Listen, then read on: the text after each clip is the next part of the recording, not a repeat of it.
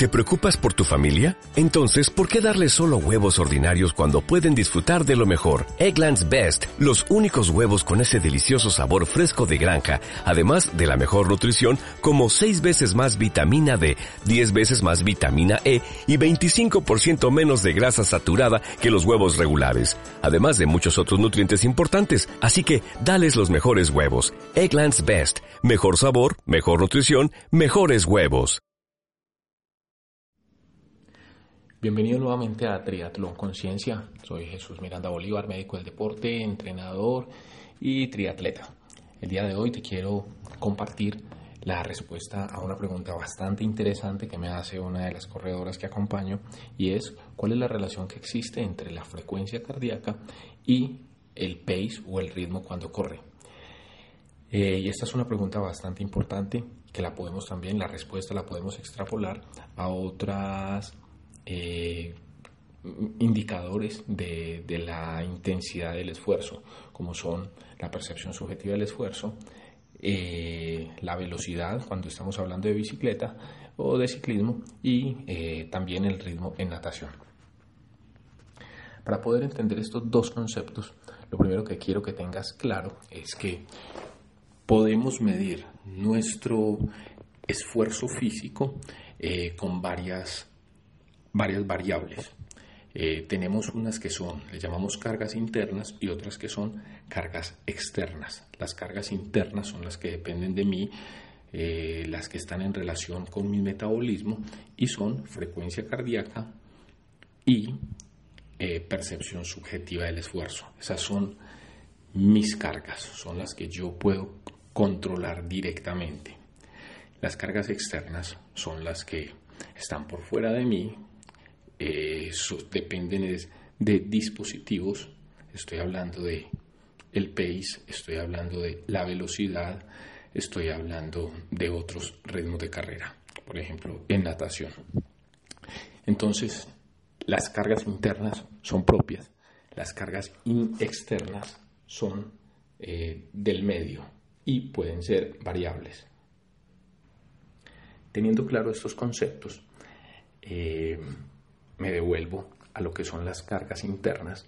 Las cargas internas son más permanentes en el tiempo, más estables.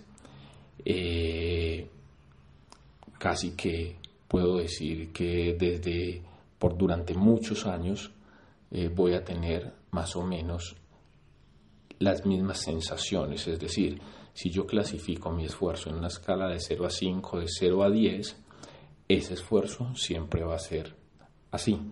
Lo que va a variar es el pace, el ritmo al cual tengo esa sensación de esfuerzo. Con respecto a, las, a la frecuencia cardíaca, generalmente eh, se clasifica las zonas de frecuencia cardíaca en cinco zonas, dependiendo de el entrenador de los investigadores, pueden sacar hasta 10 zonas o incluso más. Eh, en las cuales esas zonas están en relación con un esfuerzo físico, están en relación con una carga metabólica importante, están asociadas a un consumo de oxígeno y o a unos niveles de lactato en sangre.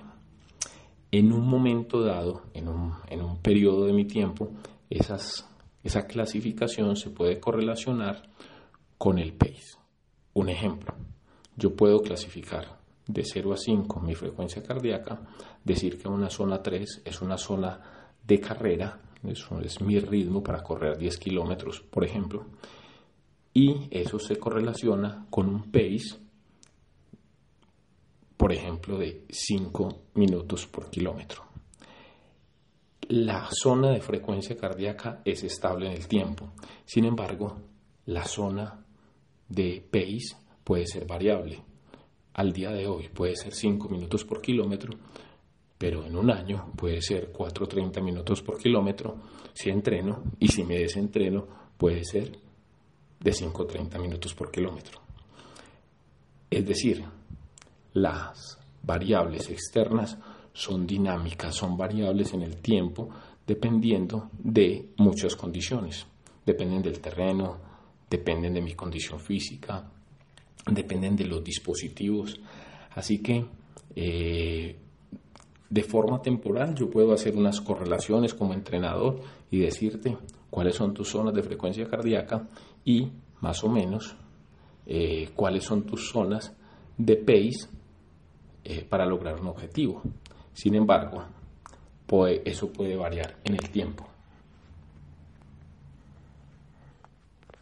Esta es la razón por la cual algunos entrenamientos solo se pueden controlar de forma precisa eh, con percepción del esfuerzo, con frecuencia cardíaca, ya que es la variable más estable.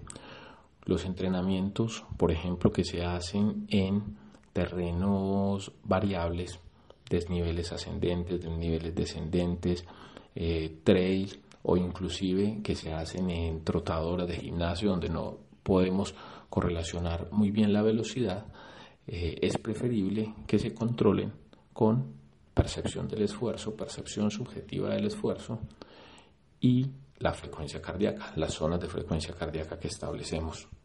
La forma de establecer las zonas de frecuencia cardíaca es variable. Algunos se hacen de forma teórica, se calcula cuál es la frecuencia cardíaca máxima teórica, la frecuencia cardíaca en reposo, se sacan unos porcentajes y ya está.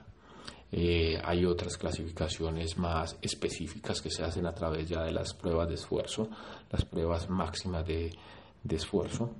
Y hay otras clasificaciones más estadísticas que eh, son, por ejemplo, las que yo utilizo a través de la plataforma Training Peaks, que nos da una correlación de cuáles han sido los valores de frecuencia cardíaca estables en el tiempo y a través de ello determino cuáles son tus zonas de frecuencia cardíaca. Espero haber sido claro con esta información. En resumen, cargas dinámicas, cargas internas, cargas externas, cargas internas, frecuencia cardíaca, percepción del esfuerzo, estables en el tiempo, cargas externas, velocidad, pace, variables en el tiempo. Cualquier duda, cualquier inquietud que se genere a través de este audio son bienvenidas.